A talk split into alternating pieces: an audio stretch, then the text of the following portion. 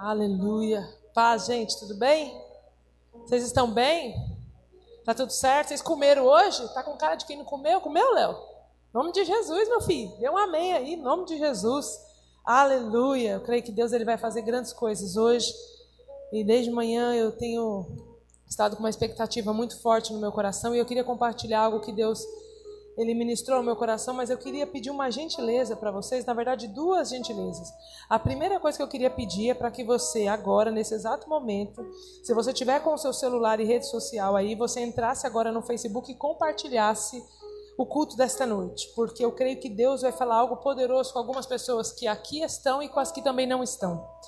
Então, entre agora no seu celular, vou te dar aí um minutinho para você entrar, então nas redes sociais da Fluir, vai lá um compartilhar se você quiser enviar para as pessoas, também envie, porque eu creio que Deus vai falar algo ao coração das pessoas que estão na internet hoje, além de nós que estamos aqui também, em nome de Jesus. Eu creio que Deus ele usa todos os recursos, né? E nós como igreja precisamos aprender isso, porque a gente colocou muitas vezes é, dando para o diabo, que o diabo era dono de tudo. A internet era do diabo, a televisão era do diabo, não sei o que era do diabo, e nada é do diabo. É tudo nosso, mas porque nós não tomamos posse, ele abusa e usa muito bem. Então nós vamos tomar posse agora e usar para edificar pessoas. Às vezes tem pessoas que não estão pregando aqui no altar, mas elas são muito mais pregadoras e evangelistas do que quem está aqui em cima. Então, eu quero te pedir essa gentileza. E a segunda gentileza que eu vou pedir a você é para que você preste muita atenção nesta noite no que Deus vai falar. Não deixe que nada te distrai. Tá? Assim que você compartilhar as redes sociais, já feche o seu celular, coloque na bolsa, coloque no bolso, porque Deus vai falar algo poderoso e eu preciso da sua atenção máxima. Em nome de Jesus. Se você tiver com algum problema, passando mal, a gente ora, se é demônio, a gente expulsa, mas presta atenção em nome de Jesus. E antes disso, eu queria pedir para que você fique dois minutos de pé. Nós vamos fazer um período de intercessão nesta hora. Vamos pedir para que o Senhor ele fale ao nosso coração, para que a palavra que seja semeada nesta noite seja é, plantada no solo do teu coração e que ele ache espaço, né? Como aquela parábola que fala da semente que ela entrou e ela foi sufocada, mas que nesta noite eu profetizo que a semente vai germinar e vai dar frutos em nome de Jesus. Pai, nós te adoramos, nós te bendizemos, nós te agradecemos, ó Deus, pelo culto desta noite. Nós sabemos, ó Deus, que nada é em vão e o Senhor há de falar conosco nesta noite. Eu quero neste momento, Senhor, pedir para que o Senhor fale ao nosso espírito. Não permite, ó Deus, que eu fale nada daquilo que vem da minha alma, do meu coração, porque a tua palavra diz que o Senhor é em espírito e importa que aqueles que te adoram adorem em espírito em verdade. Eu não quero comunicar na alma de ninguém, mas eu quero transmitir no espírito dos teus filhos aquilo que o Senhor quer falar ao coração deles nesta noite.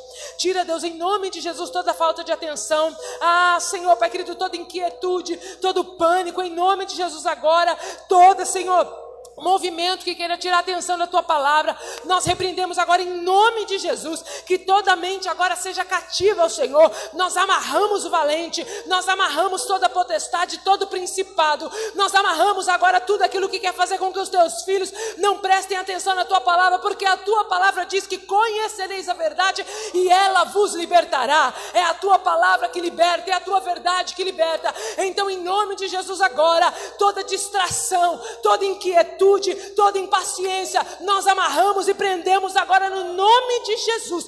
Denunciamos toda a potestade agora em nome de Jesus e declaramos que o Senhor é o rei deste lugar. Oramos para que o teu espírito que convence o homem do pecado, da justiça e do juízo possa agora, Senhor, vir sobre este lugar e entrar nos corações, convencendo, transformando, batizando, renovando em nome de Jesus, porque não são as minhas palavras, não é a minha teologia, não é o meu conhecimento que de nada serve, mas é o teu Espírito, ó Deus, que convence o homem do pecado, da justiça e do juízo. Senhor, em nome de Jesus, nós entronizamos e elevamos este culto ao Senhor. Pedimos, ó Deus, fala conosco.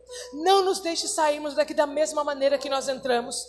Por favor, Jesus. Nós precisamos sermos tocados pelo Senhor. Nós precisamos sermos transformados pelo Teu Espírito. Então eu te peço encarecidamente, papai, fala conosco de forma poderosa nesta noite. Em o nome de Jesus. Amém e amém. Amém, queridos? Glória a Deus. Pode se assentar, fique à vontade. Abra sua Bíblia lá no livro de Apocalipse, capítulo 3, em nome de Jesus. Apocalipse capítulo 3, nós estamos na série do avivamento, e é muito engraçado porque às vezes a gente fala com as pessoas sobre a série do avivamento e as pessoas acham que é reteté, que é fogo, que é manto, e a verdade é que esse avivamento, isso é só uma parte do avivamento, né? Avivamento não é movimento, mas avivamento é transformação. Então, no primeiro culto, a gente falou sobre as crises, que as crises não impedem o avivamento. No segundo culto, nós falamos é, sobre arrependimento né, que o avivamento ele não vem sem antes não vir um arrependimento. E hoje eu vou falar sobre posicionamento, né? Posicionamento para viver um avivamento. Não há como nós vivermos um avivamento da parte de Deus sem nos posicionarmos naquilo que Deus nos chamou. Então, lá em Apocalipse, capítulo 3, leia comigo a partir do versículo 14, aonde João escreve a carta para a igreja de Laodiceia. E ele diz assim: ao anjo da igreja em Laodiceia escreve: Essas coisas diz o Amém, a testemunha fiel e verdadeira, o princípio da criação de Deus. Eu conheço as tuas obras. Eu sei que não és frio e nem é quente. Quem dera você fosse frio ou você fosse quente. Mas você é morno, e porque você não é nem frio e nem quente, eu estou a ponto de vomitar-te da minha boca. Pois dizes: Eu estou rico e abastado, e eu não preciso de coisa alguma. Nem sabes que tu és infeliz, miserável, pobre, cego e nu. Aconselho que de mim compre ouro refinado pelo fogo, para te enriqueceres, vestiduras brancas, é, para te vestires, a fim de que não seja manifesta a vergonha da tua nudez, e colírio para ungir os teus olhos, a fim de que vejas, porque eu repreendo e disciplino os quanto amo. Sê, pois, zeloso e arrepende-te. Eis que estou à porta e bato, e se alguém ouvir a minha voz e abrir a porta, eu entrarei em sua casa e cearei com ele e ele comigo. Ao vencedor, dar-lhe-ei a sentar-se comigo no meu trono assim como também eu venci e me sentei com meu Pai no trono. Quem tem ouvidos, ouça o que o Espírito diz às igrejas. Amém, queridos? Assim que o pastor Hugo ele me incumbiu de trazer a palavra nesta noite, eu fiquei a semana inteira remoendo o que é que eu ia falar, o que eu ia falar, o que, que eu ia falar, e com muito temor ao Senhor. E hoje de manhã eu levantei bem cedo e já fui fazer uma devocional e essa palavra saltou aos meus olhos né, das cartas das igrejas de Apocalipse, eu fui lendo cada igreja, e quando eu cheguei em Laodiceia, é como se o Espírito Santo me parasse ali. É igual o livro de, de João. Eu estou livro, lendo o livro de João, não consigo sair do capítulo 3, gente. Eu vou, eu volto, aí Jesus fala e eu volto. E eu estava lendo, e quando eu cheguei aqui também no capítulo 3 em Laodiceia, eu parei nesse capítulo. E o Senhor começou a ministrar meu coração, e ele disse que era aqui que eu deveria falar nesta noite, e aonde ele falou que eu deveria falar sobre posicionamento. Nós estamos vivendo os últimos dias na terra da igreja e nós precisamos nos posicionar. Se você lê depois as cartas do Apocalipse, se você não leu, depois leia na tua casa, a partir do Apocalipse capítulo 2, João teve uma revelação, uma visão de Deus, aonde Deus ele trazia uma mensagem para cada igreja do Apocalipse. E cada igreja representa um tempo, uma fase, uma estação, né? Essas igrejas elas de fato existiam, mas elas aqui João estava trazendo simbolicamente a estação, o tempo dessas igrejas. Laodiceia é a última igreja que foi é, transliterada, que foi escrita, a última carta foi para a igreja de Laodiceia, que também é a última fase da igreja na terra. Então, Laodiceia é a última carta que representa a última fase da igreja na terra, que mostra exatamente sobre a apostasia.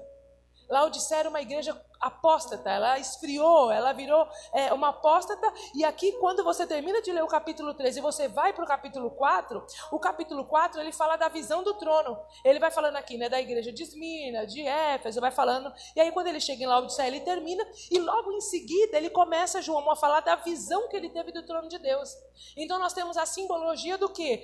A igreja de Laodiceia estava vivendo o último tempo, representa a última fase da igreja na terra, estava vivendo uma apostasia apostasia. Então, logo depois dessa apostasia, Jesus virá arrebatar a sua igreja. Por isso que no capítulo 4 ele vê a visão do trono de Deus, porque logo após o arrebatamento, nós teremos a visão do trono do Senhor.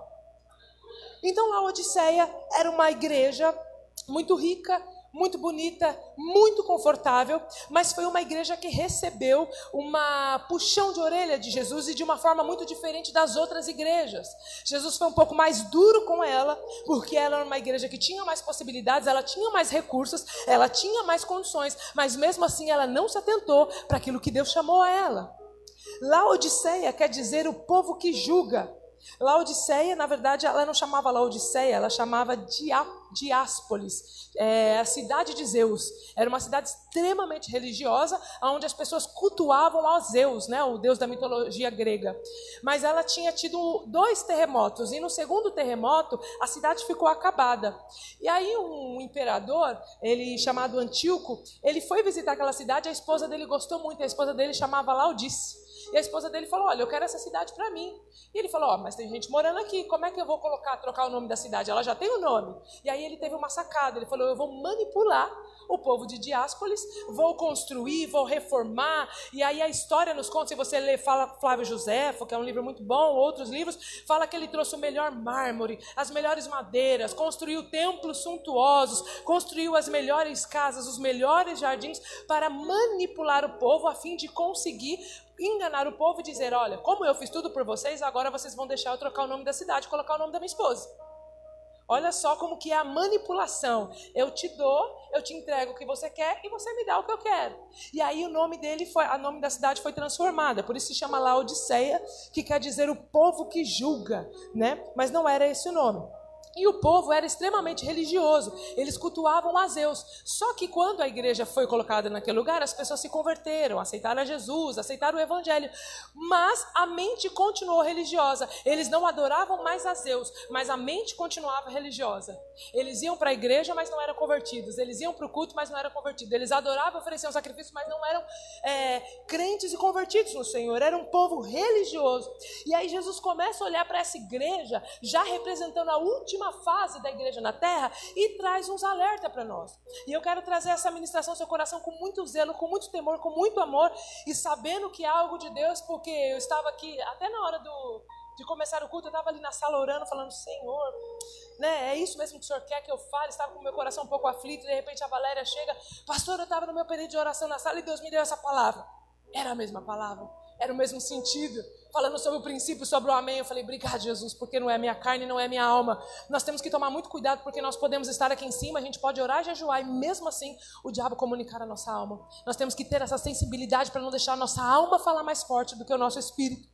Então Jesus ele chama Laodiceia e fala: Olha, o anjo da igreja em Laodiceia escreve: estas coisas diz o Amém, a testemunha fiel e verdadeira, aquele que é do princípio da criação de Deus. Jesus está dizendo assim para a igreja de Laodiceia: Estas coisas diz o Amém. O que, que ele quer dizer? Aquele que era desde o início, aquele que conclui todas as coisas, aquele que é o Verbo, que era o princípio, que era o fim. Sabe? Ele está querendo dizer: Ei, Laodiceia, quem está falando com você não é um profeta, não é um pastor, não é um sacerdote. Quem está falando com você sou eu aquele que diz o Amém, aquele que estava desde o princípio da criação do mundo. Sou eu quem falo com você, porque eu te conheço, eu conheço todas as coisas. E é engraçado que quando a gente lê lá em Gênesis capítulo 1, ou João capítulo 1, ele fala que o princípio era o verbo, o verbo andava com Deus. Aqui ele fala exatamente ao contrário. Ele diz assim: Olha, eu sou o Amém, aquele que conclui todas as coisas. Cadê? Eu sou o Amém, aquele que conclui todas as coisas, a testemunha fiel e verdadeira, aquele que é e o princípio da criação de Deus, aquele que também era. Então ele era, ele é e ele vai concluir todas as coisas. Sou eu que estou falando com você, Laodiceia. Eu conheço as tuas obras. Você não é nem frio e você não é quente. Quem dera você fosse frio ou você fosse quente. Jesus estava dizendo para eles, falando: Olha, Laodiceia, eu conheço muito bem você, não adianta você querer me enganar, que eu conheço bem as tuas obras. Você não é não quente, você nem é frio. Quem dera você fosse um dos dois. E aqui, por que, que ele fala essa representação? Eu acho lindo, Jesus, ele é tão maravilhoso que ele fala da maneira que a gente entende. Quando a gente pega lá no, no Pentateuco, lá em Gênesis, Jesus, ele sempre vai falar sobre agricultura, porque era a maneira como as pessoas trabalhavam, elas trabalhavam na agricultura. Quando Jesus ele tem ali na parte dos profetas, profetas, ele vai falar sobre o serviço, sobre o artifício, sobre aquele que faz o ferro, sobre aquele que faz o oleiro, porque era a maneira como as pessoas trabalhavam. E aqui ele começa a falar com Laodiceia e ele fala sobre a questão do quente e do frio, exatamente porque é, eles não eram nem quente nem frio, mas eles eram morno. Por quê? Porque as águas de Laodiceia eram mornas e eram insalubres. Então Jesus ele fala da maneira como eles vão entender essa passagem. E a água é morna porque existiam é, duas cidades próximas. É, lá de, de Laodiceia, uma era a cidade de Herápolis, ela tinha águas termais, as águas vinham quente de lá. É, eu não sei se vocês já foram, alguém aqui já foi em Caldas Novas? Águas termais? Eu já fui em Caldas Novas, é muito gostoso. E é quente, a água brota, eu nunca vi um trem daquele, pastor o negócio brota quente da terra. a gente foi num parque lá, né, que tinha vários lagos, vários lagos, e as águas eram quentes. Tinha um lago lá que tinha um poço e falava que era o poço do cozinha ovo. As pessoas pegavam ovo, ovo, ovo normal, levava, colocava lá. Depois de cinco minutos, né, descascava ovo e comia de tão quente que era água eram águas termais. As piscinas dos parques é dessa água, não é aquecedor é, industrial, é dessa água. Então aqui em Herápolis era exatamente desse jeito. Ela tinha águas quentes e medicinais. Então quando as pessoas queriam curar alguma doença, elas iam para Herápolis. Mas do outro lado, coisa de 6, 7 quilômetros, tinha a cidade de Colosso, que tinha águas frescas que servia tanto para beber como para a agricultura. Só que Laodiceia tinha um problema sério de, de, de, de água, eles não tinham águas, eles não tinham fontes de água, então eles tiveram uma ideia: olha, vamos pegar a água que vem de Colosso, vamos pegar a água que vem de Herápolis e vamos alimentar a cidade de Laodiceia, porque nós temos águas termais de cá e nós temos águas frescas de cá. Só que nesse arqueoduto que eles fizeram no meio do caminho, quando chegava em Laodiceia, já chegava morna e suja. Então ninguém conseguia beber e todo mundo que bebia passava mal. Então por isso que Jesus ele representa e ele fala: olha, você não é nem quente igual Hierápolis e você não é nem frio igual Colosso. Antes você fosse frio ou você fosse quente, mas você é morno. E porque você é morno eu não te suporto, porque já bebeu água morna? É pior que bater em mãe. Não dá para beber água morna. E insalubre, suja. Não tem como. É por isso que ele faz essa comparação. E aí ele fala: olha, Laodiceia, eu é, você, eu estou a ponto de te vomitar-te. Assim porque você é morna, você não é nem quente nem fria, eu estou a ponto de vomitar-te da minha boca. E olha que interessante, aqui ele está falando num provérbio, num, num adjetivo do futuro. Ele não está dizendo que ele vomitou, ele não está dizendo que ele desprezou, ele não está dizendo, olha, eu não quero mais você, eu não quero mais saber de você. Ele está dizendo assim: olha, se você não se posicionar, eu não vou ter outra opção, eu vou ter que te vomitar, porque você está me enjoando, você está me causando náusea, você está me causando enjoo, porque a sua água é morna e é insalubre. Jesus, quando ele está querendo dizer aqui do quente, ele está querendo dizer aquele que aquece, porque tudo aquilo que é quente, ele tem uma função: aquecer. Aquele que é frio, às vezes a gente leva pelo lado pejorativo essa palavra, mas Deus não está querendo dizer frio aquele que está desviado, aquele que está fora do propósito. Ele está querendo dizer aquele que refresca. O quente aquece, o frio ele refresca, mas o morno não serve para nada. Então por isso que ele fala: é melhor que você fosse quente ou que você fosse frio, porque ou você ia aquecer ou você ia refrescar, mas porque você é morno, você não tem utilidade. Eu preciso que você se decida, Laodiceia, do que você quer para a sua vida, porque eu estou a ponto de vomitar você da minha boca. Aleluias. Se você não mudar a sua postura, é isso que Jesus está querendo dizer. Se você não sair de cima do muro, eu não vou poder fazer nada ao seu favor. Eu preciso que você se decida porque eu conheço as tuas obras. E sabe o que é engraçado? Laodiceia não tinha obra nenhuma. Quando a gente pega a igreja de Éfeso, ele fala: olha, conheça as tuas obras, sei o seu trabalho, a sua perseverança, não pode suportar homens maus. Aí ele vem para a igreja de Esmirna e ele fala: olha, eu conheço as tuas obras, eu conheço a sua tribulação, eu conheço a sua pobreza. Aí ele vem para a igreja de Pérgamo: olha, eu conheço o lugar que você habita, você está vivendo no trono de Satanás, mas você conserva o meu nome, você não nega o meu nome. Aí ele vem para a igreja de Tiatira e fala: olha, eu conheço as tuas obras, o teu amor, a tua fé, o teu serviço. Aí ele vem para a igreja de Sardes e ele fala: Olha, Sardes, eu conheço a tua, a tua força, né? Mas seja vigilante. Eu sei que vocês estão tentando, vocês têm pouca força. E aí ele vai falando, ele vem para a igreja de Laodiceia e fala a mesma coisa. Eu conheço as tuas, a igreja de Filadélfia, eu conheço as tuas obras. Ei, que eu estou colocando de ti uma porta aberta que ninguém pode fechar. Aí ele vem para Laodiceia e fala: Eu conheço as tuas obras. tem nenhuma. O que você me apresenta é sua mornidão. Olha que engraçado, todas essas outras igrejas, elas eram perseguidas, elas sofreram perseguição, elas foram igrejas que passaram por falsas doutrinas, é, falsos profetas, mas Laodiceia não, Laodiceia não tinha nada. Era uma igreja tranquila, tipo igreja brasileira, não tem perseguição, não tem nada contra, sabe assim? Ninguém vem lacrar a nossa igreja. A gente tem uma lei que, se o prefeito vir aqui e colocar um decreto, a gente pode botar ele para fora, porque a lei, a lei ela protege a igreja. Nós temos a proteção do culto. E mesmo assim as pessoas não querem vir para a igreja. E lá na China, o povo se encontrando debaixo de montanha, debaixo de caverna, porque não tem onde adorar a Deus. E nós aqui temos toda a liberdade e a gente não vem. Então Jesus ele fala para ela, fala, olha, estou a ponto de te vomitar porque você não decide. Você não sabe o que você quer, sabe? Você não sai de cima do muro. Uma hora você me adora, outra hora você não adora mais. Você não largou a religiosidade, você parou de adorar a Deus, mas você não parou de ser religioso. Aí aqui no 17 ele fala assim, olha, Laodiceia quer justificar a Deus tudo aquilo que Deus falou para ela, que Jesus falou para ela. Jesus disse tudo isso para ela e ela diz, olha, eu sou rica e abastada. Eu não preciso de coisa alguma. Laodiceia é, era uma igreja muito rica. Era uma igreja que tinha muitas coisas. E por conta desse dinheiro, ela achava que ela podia comprar a Deus com a sua posição. A história nos conta que Laodiceia tinha uma escola de medicina e uma especialidade em oftalmologia. Olha só, que negócio é esse? Aquele tempo atrás, às vezes a gente acha que a gente é moderno e eles são retrógrados, mas eu acho que é o contrário. Acho que era eles que eram modernos e a gente que é retrógrado. Os caras tinham uma escola de medicina e eles tinham uma escola de oftalmologia que desenvolvia um colírio para ajudar a sarar as doenças dos olhos. Eles tinham lá, só em Laodiceia existia uma espécie de ovelha negra. Não é aquela ovelha negra da família, da Rita Lee. Era uma ovelha negra de verdade mesmo. Ela tinha as lãs pretas e era super raro essa lã. Então eles tinham uma indústria têxtil. Então além deles terem uma escola de medicina, eles tinham uma fábrica de tecidos que produzia um tecido extremamente valoroso que não tinha em nenhum outro lugar. E aí, quando Jesus começa a falar assim para ela, Laodiceia, você precisa sair do muro, você não é nem quente nem frio. Aí Laodiceia usa como justificativa e fala: Jesus, mas eu sou rica, eu sou abastada, eu não preciso de nada. Ela tentou usar a sua condição financeira, a sua riqueza, para se justificar com Deus e colocar o seu status acima da fé.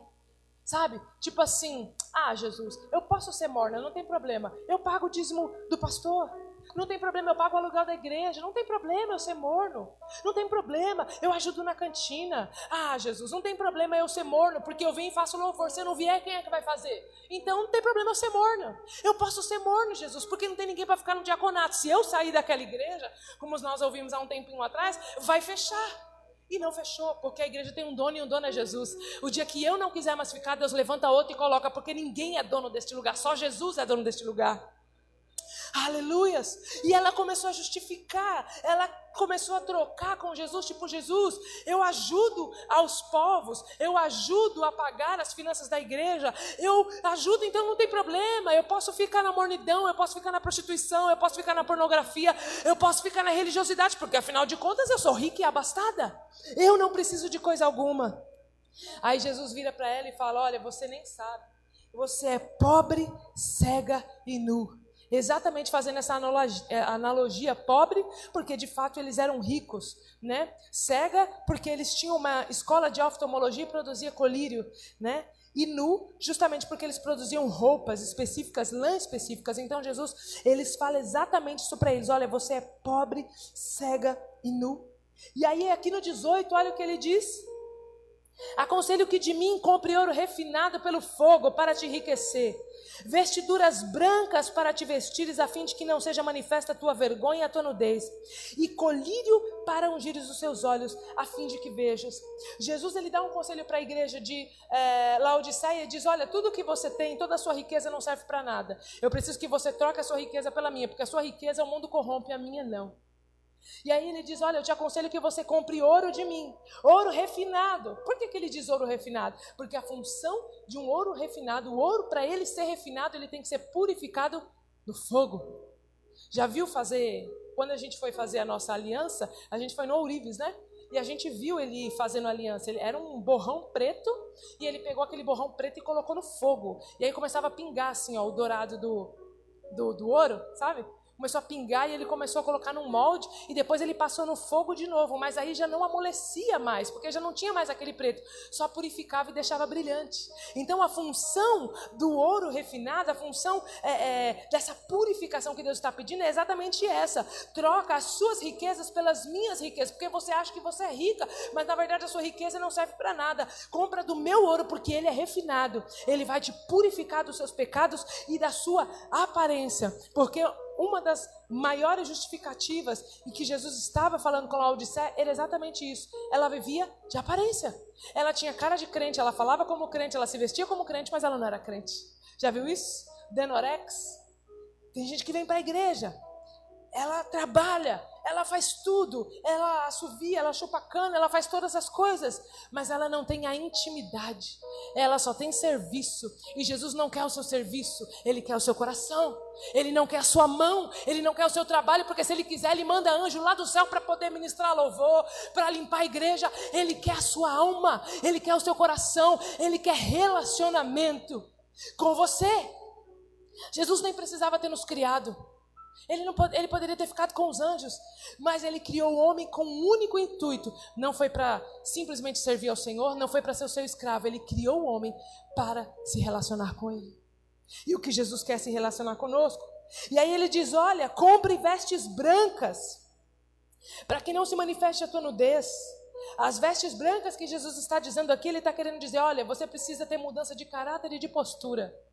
Porque não dá para você vir comigo no meu reino sem mudança de caráter e de postura. Não dá, não tem como. Então você precisa trocar as suas vestes, né? Vestes fala de postura. Precisamos mudar a nossa postura nesses últimos dias.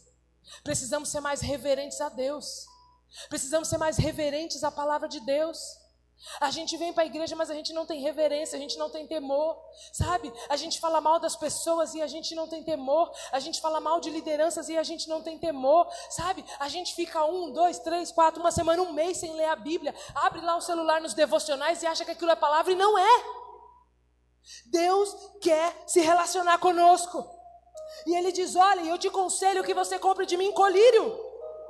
Colírio para ungir os teus olhos, para que vocês vejam.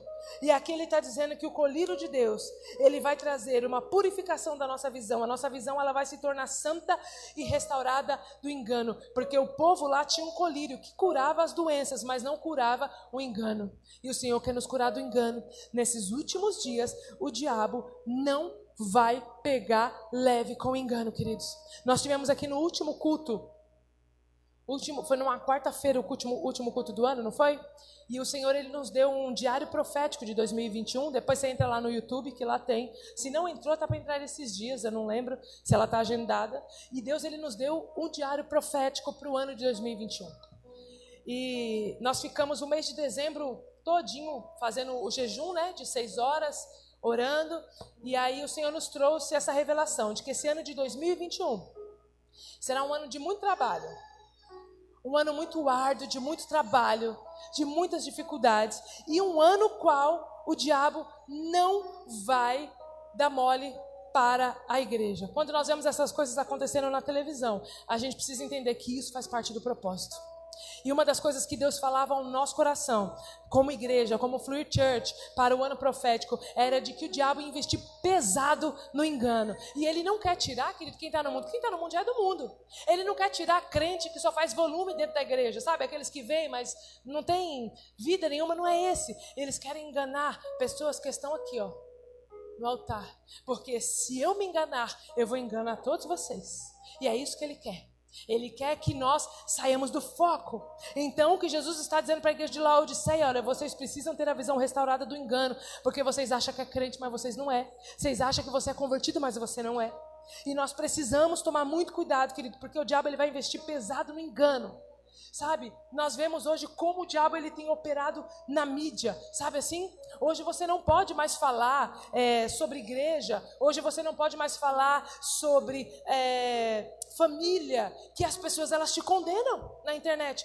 Vai você questionar o comentário de alguém que está falando lá contra a política, contra a família para ver. Agora, você ser certo, você ser uma pessoa da família, você preservar a moral e os bons costumes é errado. O certo é ser liberal. O certo é fazer o que a gente quer. Mas nós vamos quebrar esse principado em nome de Jesus, porque nós denunciamos isso e nós tomamos o nosso lugar como igreja. Nós não vamos mais deixar nada para o diabo. A mídia não é do diabo, o Facebook não é do diabo, o Instagram não é do diabo, a música não é do diabo, a arte não é do diabo. Tudo é nosso, porque a terra Deus deu aos filhos dos homens. Então a terra é nossa. Nós é que temos que nos posicionar e tomar posse daquilo que Deus nos deu. O diabo, ele só entra nos lugares que a gente deixa ele entrar. Ele só ocupa espaços que a gente deixa aberto. E ele entra e faz morada. A Bíblia não fala que os filhos das trevas são mais ágeis? Então é isso que a gente faz. Ah, o YouTube é do diabo. Sabe o que, que o diabo faz? Pega o YouTube e coloca para o seu filho ficar assistindo besteira. Depois o seu filho quer se matar, virar homossexual. Você não sabe por quê? Porque o diabo está trabalhando muito bem. Porque a igreja parou de fazer o seu papel. Então nós tomamos posse deste lugar que é nosso, queridos. Nós não vamos deixar o diabo roubar as nossas crianças, os nossos jovens, nós não vamos deixar os casamentos serem desfeitos. Nós vamos continuar pregando até o final a palavra verdadeira e fiel do Senhor. Então ele diz a Laodiceia: Olha, você precisa de colírio, minha filha, que você está muito enganada. A sua visão ela está turva. E aí ele fala assim no 19: Eu, eu repreendo e disciplino aquele que eu amo Ser, pois, zeloso e se arrepende. Eu acho lindo, irmãos, porque, sabe, Jesus ele conhece as nossas falhas, ele sabe que a gente não é perfeito. Ele sabe que a gente tem um monte de coisa enrustida, que a gente tem dificuldades, que a gente tem debilidades. Ele sabe que a gente vive nessa terra, mas a gente tem as nossas fraquezas. Mesmo assim, ele vira e fala: Olha, eu só estou te corrigindo porque eu te amo. Eu não quero que você se perca. Eu não quero que você vai queimar no inferno. Eu te amo e eu quero te resgatar. É isso que ele está dizendo para Laodiceia: olha, Laodiceia, você tem tudo isso que eu te falei, mas mesmo assim eu não quero te perder. Eu não quero perder a sua vida. Eu não quero perder a igreja de Laodiceia. Então, por favor, Laodiceia, se arrepende, porque eu te amo. E aí, quando ela fala assim: olha, se pois zeloso e arrepende. Aqui o zelo, ela, Jesus está querendo dizer no sentido de prestar atenção levar a sério. Laodiceia, leva a sério o que eu estou te falando. Leva a sério porque eu não estou brincando com você, eu estou falando sério. Se arrepende. Quando ele fala se arrepende, ele diz se posiciona hoje. Porque Laodiceia, lembra? Era a última igreja representando a última fase da igreja na terra. Então, o que Jesus está querendo simbolizar para a gente aqui com a igreja de Laodiceia é: vocês estão vivendo os últimos dias na terra, eu não quero perder vocês, então se arrependam e se posicionem diante de mim. Porque se vocês não fizerem isso, eu vou ter que vomitar vocês, vocês não me dão outra opção. Eu repreendo porque eu te amo. Sabe, queridos, nada pode mudar o amor de Deus da nossa vida. Ah, mas eu pequei. Seja qual for o pecado que você cometeu, não tem problema. O amor de Deus não diminui. Nós aprendemos na religião, antigamente, a igreja sempre ensinava que Deus era um cara bravo e tudo que a gente fizesse, Deus não amava mais a gente. E eu descobri que isso é mentira. Deus nos ama independente dos nossos pecados e das nossas falhas, independente do que você fez, independente do que você falou. Deus te ama e Ele não se arrependeu disso. E Ele nos trata como pai, é como um filho. Você deixa de amar o seu filho só porque ele fez uma traquinagem? Você deixa de amar o seu filho só porque ele quebrou o seu vidro de perfume? Ou porque ele derrubou as tapoeiras da cozinha? Esses dias eu vi um negócio muito engraçado na internet. Eu não sei se vocês já viram, uma criança pegou uma chave de fenda e escreveu assim na lateral do carro do pai, zerinho, papai, eu te amo. Com uma chave de fenda no carro zero do pai. E o pai desesperado olhando, e ele falou: "E agora? Eu bato, eu mato essa criatura ou eu derreto de amor por ela?" Porque a criança quis expressar o amor dela pelo pai, e ela expressou ali, foi o que ela achou. E aí o pai não deixou de amar aquela criança por causa disso. Ele disciplinou, ele corrigiu porque ele ama. E é o que Jesus está fazendo com Laodiceia. Eu te corrijo porque eu te amo. Eu não quero te perder. É por isso que você corrige o teu filho. É por isso que você diz não. Luiz Hermínio sempre fala isso, é verdade. O não ele é pedagógico. Ouça mais não do que sim. Quando você começa a ouvir muito sim, a sua alma vai ficando muito cheia, muito inflada. Aí Jesus vem assim, ó, com uma agulha e fura o seu balão. Porque nós precisamos ser repreendidos pelo Senhor. E aí, aqui no 20, queridos, para concluir, ele diz assim: Eu estou à porta e bato. Se alguém ouvir a minha voz e abrir a porta, eu entrarei em sua casa e cearei com ele, e ele comigo. Jesus está à porta e ele bate. Laodiceia era a sétima igreja que representa o último tempo, que representa a última oportunidade que Jesus está nos dando. Jesus está na porta e bate. Quem bate está do lado de dentro ou do lado de fora? Do lado de dentro ou do lado de fora? Do lado de fora. Então Jesus estava do lado de fora de Laodiceia batendo, falando: Laodiceia, eu quero entrar. Laodiceia, deixa eu entrar. É a última oportunidade que eu estou te dando, Laodiceia. Deus não rejeitou Laodiceia, mas foi Laodiceia que fechou a porta da sua vida para Deus, a ponto de Jesus ter que ficar batendo na porta. Laodiceia, deixa eu entrar. Se você deixar eu entrar, eu vou cear com você. E você vai cear comigo. E nós vamos adorar a Deus junto. E eu acho isso lindo.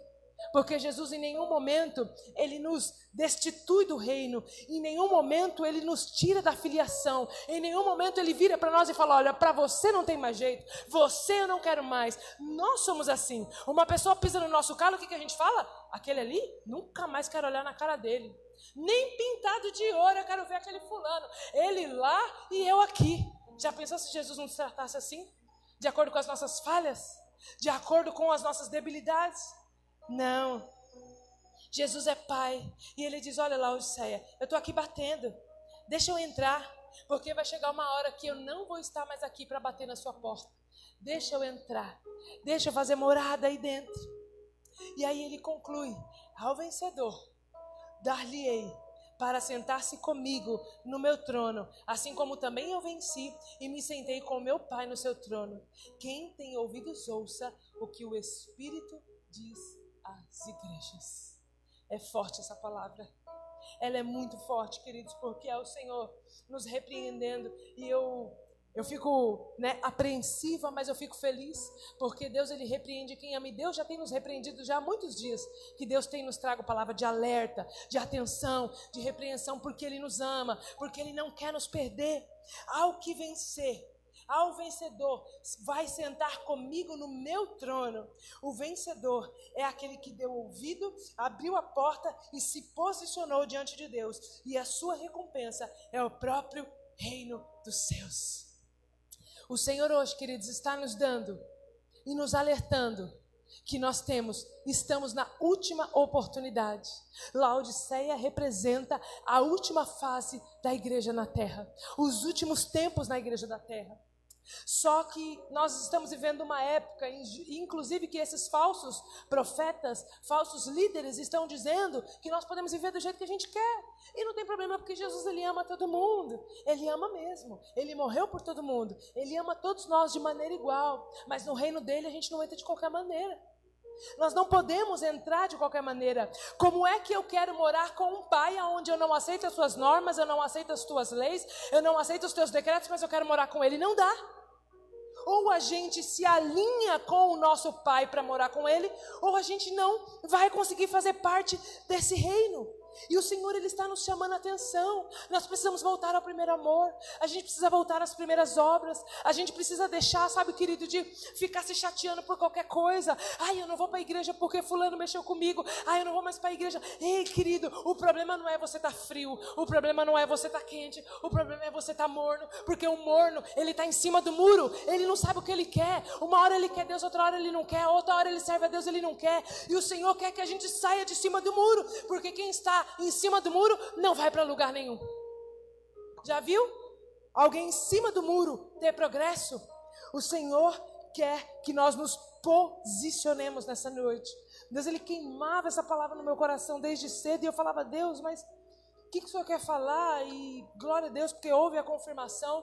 E eu sinto muito isso, muito forte no meu coração, queridos. É tempo de posicionamento. O Senhor está dizendo para nós e quando eu digo nós, eu não estou dizendo para nós aqui, estou dizendo para a igreja no geral, no nosso país. Olha, eu conheço as tuas obras. Sabe com quem vocês estão falando? Com aquele que é o Amém, que é a testemunha fiel e verdadeira, aquele que está desde a criação do mundo. Eu conheço as suas obras. Eu sei quem você é no seu escondido. Eu sei quem você é quando você está sozinho. Eu sei quem você é quando você está no seu trabalho. Eu sei quem você é quando você está na sua casa. Eu sei o que se passa na sua mente. Eu, o Senhor, Jeremias 17, se não me engano. Eu, Senhor, esquadrinho o coração do homem e a mente do homem. Somente eu, Senhor, pode esquadrinhar o nosso coração, querido. E o Senhor, Ele está nos chamando para uma coisa mais íntima, para um relacionamento mais profundo, conhecimento. Sabe aquela palavra de Oséias quando ele fala: Olha, eu não quero sacrifício, eu não quero jejum, eu não quero nada disso, eu quero que vocês prossigam em me conhecer. É isso que eu quero. E nós aprendemos aqui que esse conhecer que Oséias está falando, está falando do conhecer de coabitar, de intimidade. Na Bíblia, quando você vê eles falando, e Adão conheceu a Eva, e João conheceu Maria, está querendo dizer de intimidade intimidade. Quando Oséias fala de conhecer a Deus, ele está dizendo exatamente essa intimidade entre quatro paredes, entre o noivo e a noiva de Cristo. Jesus não quer o nosso serviço, Jesus não quer o nosso sacrifício, Jesus não quer a nossa aparência, ele quer a nossa intimidade. Ele quer a gente no quarto, ele quer a gente no secreto, ele quer a gente no oculto. Você quer ser exposto? Vá para o secreto, que a Bíblia fala: fecha a porta do teu quarto, porque eu te vejo em secreto, e depois sou eu que vou te expor. Mas se você não estiver em secreto, eu não posso te expor, porque aquele que está lá em cima eu tenho que abater, mas aquele que está lá embaixo eu levanto. Então, se você quer que Deus te exalte em alguma situação, você precisa o quê? Entrar no secreto, entrar na intimidade, para conhecer o coração de Deus, para conhecer aquilo que Deus tem para a sua vida. E aí ele diz: Olha, eu estou à porta e bato. São os últimos dias na igreja da terra, na terra. E o Senhor está batendo na porta da igreja brasileira. Agora ele está batendo um pouco mais pesado na igreja americana. Né? Queriam tanto que o Biden ganhasse. Tem toda essa coisa, a gente não sabe se teve corrupção ou não. Espiritualmente a gente tem né, alguns discernimentos. Mas a primeira coisa que ele fez como, como presidente do país foi o quê? Autorizar o aborto. Calar a voz daqueles que não têm voz. E é uma estratégia satânica o aborto, porque se a gente vê, o diabo, queridos, ele não sabe quem é que vai ser o João Batista, os Elias que Deus vai levantar na terra. Ele tem uma noção, ele vê quem está queimando, ele vê quem está no secreto, mas o que, que ele faz? Ele tenta matar todo mundo numa leva só. Ele fez isso com Moisés. Ele sabia que ia ter um libertador. O que, que ele fez? Eu não sei quem é. Então o que, que eu vou fazer? Eu vou matar todo mundo. Todo mundo que for criança até dois anos eu vou matar. Quando foi com Jesus foi a mesma coisa. Está surgindo o rei dos judeus. Rei dos judeus, quem é? Ele não tem essa onisciência para saber quem era o rei dos judeus. O que, que ele fez? Vamos matar todo mundo, que assim eu não corro o risco dele vir. Mas a palavra do Senhor também nos declara que as portas do inferno não vão prevalecer contra a igreja. E ele está fazendo exatamente isso quando nós vemos essas leis aprovando o aborto. É o diabo desesperado. Olha, eu sei que os profetas vão se levantar. Eu sei que os Elias vão se levantar. Eu sei que os João Batistas estão se levantando. Eu não sei quem é. Então vamos aproveitar e vamos tirpar todo mundo. Porque eu sei que no final eu vou para o inferno. E Jesus vai vencer. Ele sabe. Ele sabe que ele é um derrotado. E o problema do diabo não é esse, querido. Ele não está preocupado que ele vai morar no inferno. Ele já sabe que lá é a casa dele. Mas ele quer fazer uma coisa: levar eu e você para lá. Isso que ele está lutando, para que a gente vá para aquele lugar. O diabo não está nem aí se você vem para a igreja, se você ora, se você tem talento, se você canta, se você toca, se você tem dinheiro. Eu tenho um cargo tal, eu tenho. Ele não está nem aí para isso, querido. Se bobear, foi até ele que deu para a gente algumas coisas. Que tem umas coisas que não foi Deus que me deu, não. Eu tive que abandonar porque eu peguei foi do Satanás. O que ele quer é a nossa alma. Ele quer a nossa adoração que nós damos para Deus. Quando Adão pecou no Éden, olha isso que profundo. Quando Jesus criou Adão, ele criou Adão para se relacionar. Adão e Deus era uma pessoa única. Adão não era um homem carnal, era um homem espiritual. A Bíblia fala que Deus descia todos os dias para falar com ele. Ele era um com Deus e Deus um com ele, porque a palavra de Deus fala que ele criou o homem do pó da terra e ele fez o quê? Soprou o seu espírito nas suas narinas. Então, o espírito de Deus entrou na vida de Adão e agora ele era um ser vivente que possuía o espírito de Deus. Quando Adão quis, é, quando a serpente fez a Eva pecar, Adão pecar, não era a posição, é, o diabo não queria o Éden, não queria a posição dele de volta, o que ele queria era exatamente ocupar esse lugar que Deus ocupava no coração do homem. Ele quis dizer o seguinte: olha, eu preciso querer, eu preciso ter essa adoração que Deus dá para Deus, eu preciso ter para mim. E aí, o que o diabo quis é exatamente isso, controlar a nossa alma, porque depois do pecado, agora o diabo tem acesso à nossa alma. Ao nosso espírito ele não tem, mas a nossa alma ele tem. Por isso que nós precisamos aceitar Jesus como nosso Senhor e Salvador, porque aí então o Espírito de Deus vem sobre nós e habita em nós. Mas até a gente não aceitar Jesus, quem comanda a nossa vida é a nossa alma, e a nossa alma, o diabo tem acesso. É ele que manipula a nossa alma. Era esse o acesso que ele queria ter.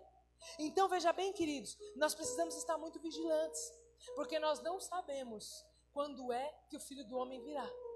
E quando ele vir, ele vai pedir conta de tudo aquilo que ele deixou na nossa mão. E aí ele vai chegar para você, Valéria, e vai falar: Olha, Valéria, que bom que você está aqui. Fala para mim, o que, que você tem para me entregar? Ah, Deus, olha, eu estava lá na Fluir, eu vendi açaí, eu limpei cadeira, eu contei oferta, eu fiz tudo. Nossa, eu ficava 24 horas na igreja. Aí Jesus vai virar para ela e falar: Então, só que eu queria que você cumprisse o seu ofício de profeta. Eu queria que você fosse nos hospitais. Eu queria que você pastoreasse a igreja. Eu queria que você fizesse aquilo que eu mandei você fazer. Porque Jesus não quer o nosso serviço. A gente acha que serviço é adoração. E não é. O que Deus quer é a nossa intimidade. E quando nós chegarmos naquele dia, Ele vai virar para a gente e vai falar: Olha, Hugo que, que você tem para me apresentar? Ah, eu pastoreei a igreja, eu ganhei, eu fiz 5 mil filiais da Free Church, compramos o maior templo de São Bernardo, compramos todas as escolas e faculdades para ensinar aquela coisa toda, nananana, e de repente Deus vai virar para você e vai falar assim: Mas eu só queria que você fosse fazer visita nos lares, era só isso. Eu não queria que você construísse templos. Então nós precisamos entender qual é o nosso propósito, porque Deus não vai cobrar o nosso serviço, vai cobrar o nosso propósito. Ou a gente fez, ou a gente não fez. E lá ele vai fazer a separação dele. Então, queridos, com muito amor, com muito temor, com muito carinho, eu quero deixar essa palavra com vocês. Tão temerosa quanto vocês, porque ela bateu em mim, né? Diz que fala primeiro com o pregador, né? Tô aprendendo essas coisas agora, pastor Célio. Tô, agora tô aprendendo esses trem.